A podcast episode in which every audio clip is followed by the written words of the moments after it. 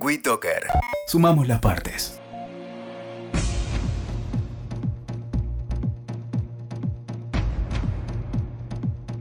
El famoso World Trade Center o Centro Mundial de Comercio estaba formado por las Torres Gemelas y varios edificios más. Uno de ellos se desplomó sin razón aparente el mismo día que cayeron las torres.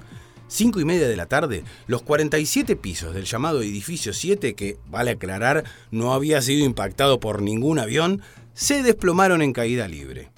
Según algunos expertos, el edificio no tenía suficientes daños como para hundirse así. La forma en la que se vino abajo es sin dudas luce como una demolición controlada. Pero, ¿por qué lo tirarían? Para ocultar pruebas. Hay quienes sugieren que ahí funcionó el centro de operaciones para la demolición de las Torres Gemelas y por eso lo tiraron abajo. Además de aprovechar para destruir ciertos archivos clave ubicados en distintas oficinas del edificio, ya que entre los organismos que funcionaban ahí se pueden destacar el Servicio Secreto de los Estados Unidos, parte de la CIA, la IRS, que es como la FIP de ellos, un búnker del alcalde, la sede de American Express y otras oficinas de finanzas y del gobierno. Lo increíble del asunto es que la BBC de Londres y la CNN informaron en directo del derrumbamiento 20 minutos antes de que sucediera. Después está el tema del pasaporte ese que encontraron en los escombros. Al parecer sería un documento de identidad de uno de los secuestradores que iba arriba del avión. El gobierno dijo que se había recuperado sin ningún daño el pasaporte del presunto secuestrador Satam al-Sukami antes del derrumbamiento de la Torre Norte. Hmm, los conspiranoicos sostienen que es prácticamente imposible que un pasaporte sobreviva a semejante impacto y al fuego. Aunque precisamente los objetos pequeños y ligeros son los más propensos a salir despedidos por la onda expansiva antes de que el fuego los dañe. Aún así, dale. ¿Salió volando en la explosión o alguien lo dejó plantado ahí? Es pregunta. ¿Fue una demolición controlada? Mm, aún imaginando que el impacto del avión y el incendio hicieron colapsar las torres, no se explica por qué caen de manera vertical tan ordenada y causando el mínimo daño en las manzanas que lo rodeaban. No se olviden de que muchos testigos, varios trabajadores del propio edificio, juran haber escuchado múltiples explosiones en el sótano del World Trade Center. ¿Podés creer que el día de los atentados no fue a trabajar ninguno de los principales banqueros y directivos que a diario ocupaban sus oficinas en las Torres Gemelas desde temprano? Faltaron todos. Justo. Un profesor de física tuvo la oportunidad de analizar los restos del metal y encontró una sustancia llamada nanotermita, que es capaz de fundir el acero casi de inmediato. El hallazgo de esta sustancia no está todavía aclarado, pero al profesor le costó su puesto en la universidad. En varias fotos de las ruinas de las torres se pueden apreciar columnas cortadas en diagonal, típico de demolición controlada, aunque también las pudieron haber cortado después. Le preguntaron sobre el asunto a Noam Chomsky, el famoso intelectual de izquierda, y dijo, hay mucha gente que pasa una hora en internet y cree que sabe mucho de física, pero no funciona así. Cállate, Chomsky. Los escombros de las torres caídas fueron vendidos en tiempo récord el alcalde Rudolf Giuliani puso en marcha un operativo de logística gigante para remover los escombros de las calles de la ciudad lo antes posible.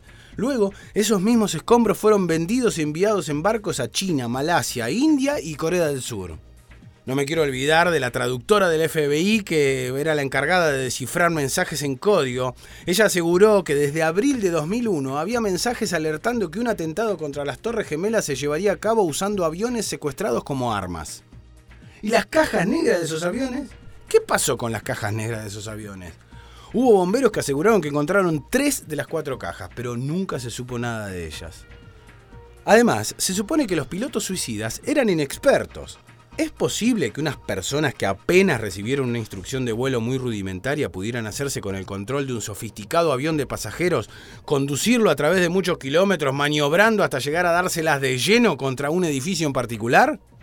El presidente de Egipto, Hosni Mubarak, declaró que, a pesar de ser general de la Fuerza Aérea y tener miles de horas de vuelo encima, él sería incapaz de dirigir un Boeing con la precisión necesaria para impactarlo contra una de las torres gemelas.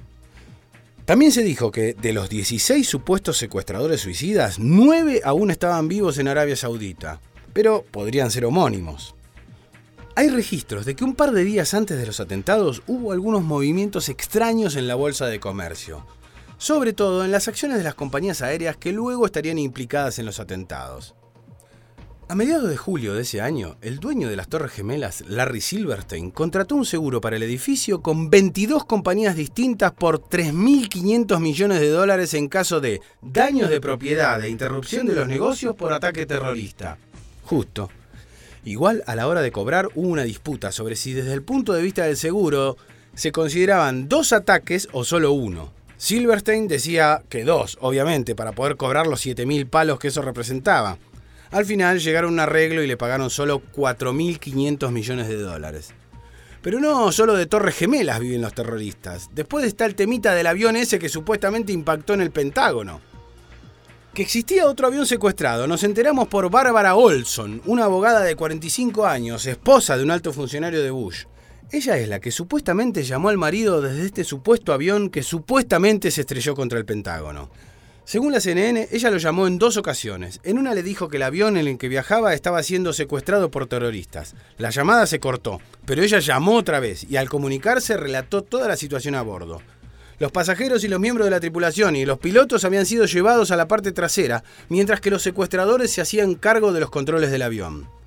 Celulares funcionando a velocidades y alturas imposibles en esa época. Mm. Creíble o no, el gobierno utilizó esta llamada como prueba aunque hay rumores de que Bárbara sigue viva y viaja por el mundo con otra identidad.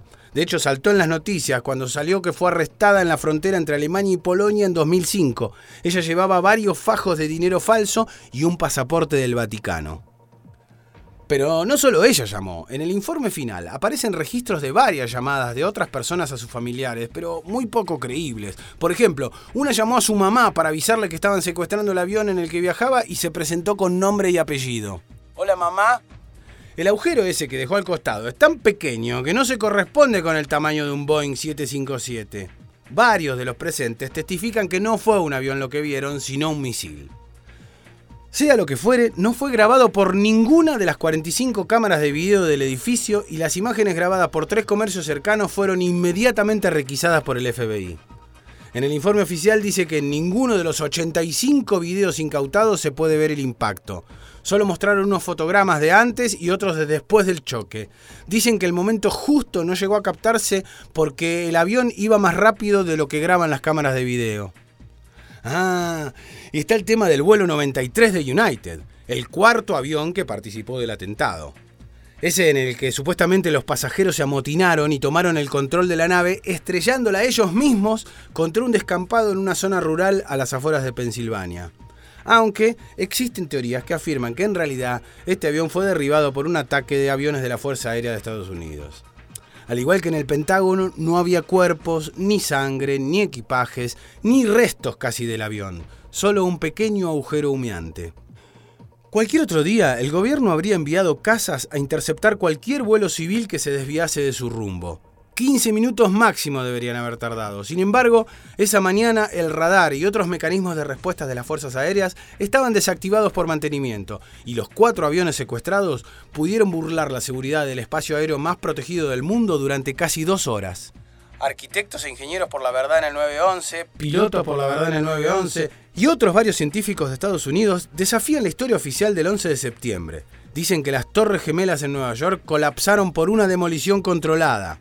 Jamás en la historia se ha derrumbado un edificio de acero y hormigón debido a un incendio o un impacto de un avión. De hecho, los arquitectos de las Torres Gemelas comentaron que habían diseñado la estructura con columnas interiores de acero pensando justamente en evitar el colapso ante un eventual choque de un avión.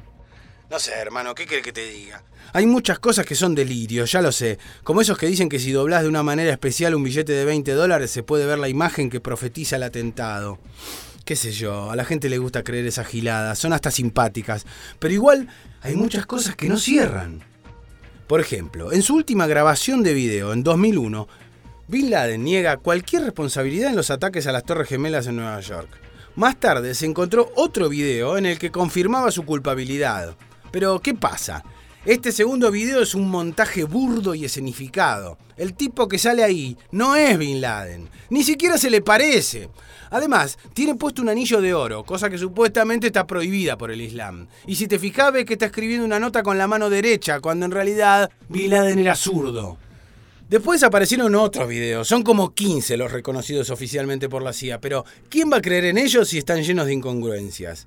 En la propia página web del FBI le atribuyen a Bin Laden varios atentados terroristas, pero no el de las Torres Gemelas. De hecho, sobre el tema afirman, no existe evidencia tangible que conecte a Osama Bin Laden con los hechos del 11 de septiembre de 2001. El 1 de mayo de 2011, el presidente de Estados Unidos y Premio Nobel de la Paz, Barack Obama, anunciaba en cámara cómo estaba orgulloso de haber dado la orden de matar a Bin Laden en un operativo militar en Pakistán. El 2 de mayo, a menos de 24 horas de haber sido asesinado, el cuerpo de Bin Laden es envuelto en una sábana blanca y echado al mar por una rampa, sin que nadie viera los restos o se tomara foto alguna del cuerpo o del rostro. ¿A vos te parece?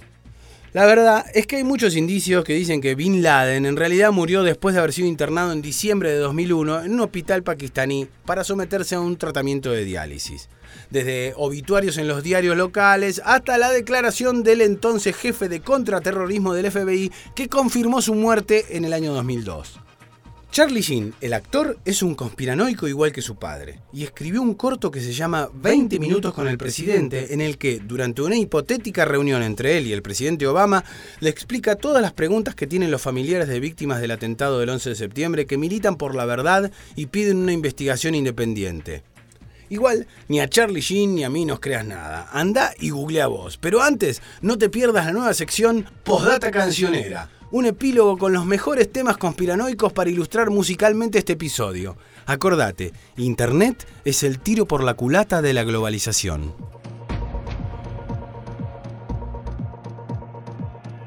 Escuchaste Conspiranoia para principiantes con Demiana Hielo.